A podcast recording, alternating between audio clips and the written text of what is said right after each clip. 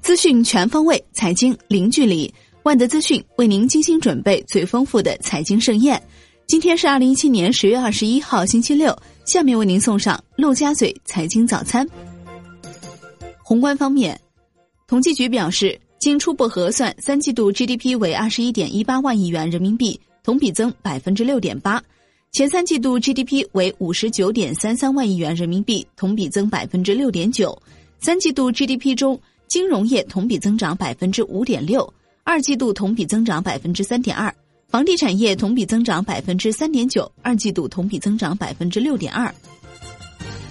央行数据显示，九月末金融机构人民币各项贷款余额一百一十七点八万亿元，同比增长百分之十三点一，增速比上季末高零点二个百分点。一到九月增加十一点二万亿元，同比多增九千九百八十亿元。央行周五进行五百亿七天、三百亿十四天逆回购操作。当日净投放六百亿，按逆回购口径计算，本周累计净投放五千六百亿，为一月中旬以来最大单周净投放额度。本周有三千五百五十五亿 MLF 到期，下周有四千八百亿逆回购到期。Shibor 涨跌不一，七天期 Shibor 跌零点二六个基点，报百分之二点八三七九。国内股市方面，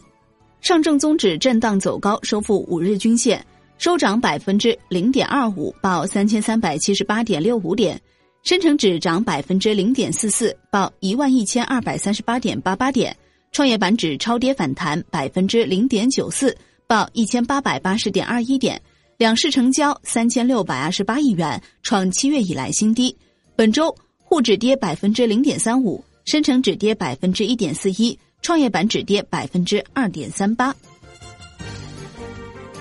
香港恒生指数收盘涨百分之一点二，报两万八千四百八十七点二四点，按周涨百分之零点零四。恒生国企指数涨百分之一点八，按周涨百分之零点三三。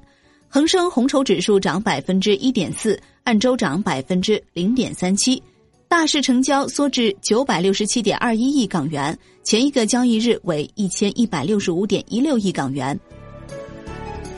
证监会表示。上市公司并购重组过程是内幕交易的高发领域，证监会对此类行为将始终予以重点监控和严厉打击，绝不让任何一个以身试法者有机可乘、有利可图。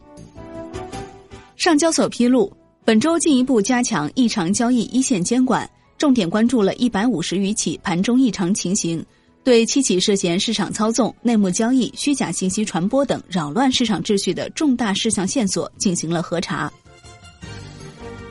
中国移动公告称，前三季度营运收入为五千六百九十五亿元，同比增百分之四点九。其中，通信服务收入为五千一百五十三亿元，同比增百分之七点一；EBITDA 为两千一百一十三亿元，同比增百分之五点五；股东应占利润为九百二十一亿元，同比增百分之四点六。金融方面。中国保监会就保险公司偿付能力管理规定征求意见稿公开征求意见，进一步明确了偿二代监管框架，对保监局在偿付能力监管中的职责进行了再定位，明确了偿二代的监管指标标准，建立了偿付能力数据非现场核查机制和现场检查机制。产业方面，发改委表示。要求取消跨省发电、供电计划和省级发电、供电计划备案核准后，加强事中事后监管措施，提出保障无议价能力的公益性发用电和清洁能源上网，鼓励签订电煤中长期合同，完善电煤稳定供应的长效机制。国家电网董事长舒应彪表示，国家电网京东将在北方地区大力推进清洁取暖。在北京平原地区、天津武清区等地率先建成无煤区。截至目前，京津冀及周边地区居民煤改电已累计完成一百七十五万户、五千七百六十三个村改造任务。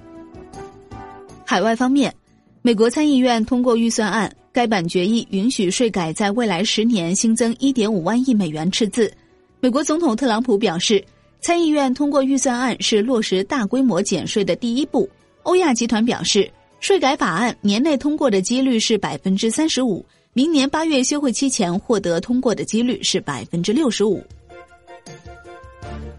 今天的陆家嘴财经早餐就是这些，感谢您的收听，欢迎大家关注万德资讯的微信公众号，您可以用更少的时间了解更精华的资讯。我们明天同一时间再见喽。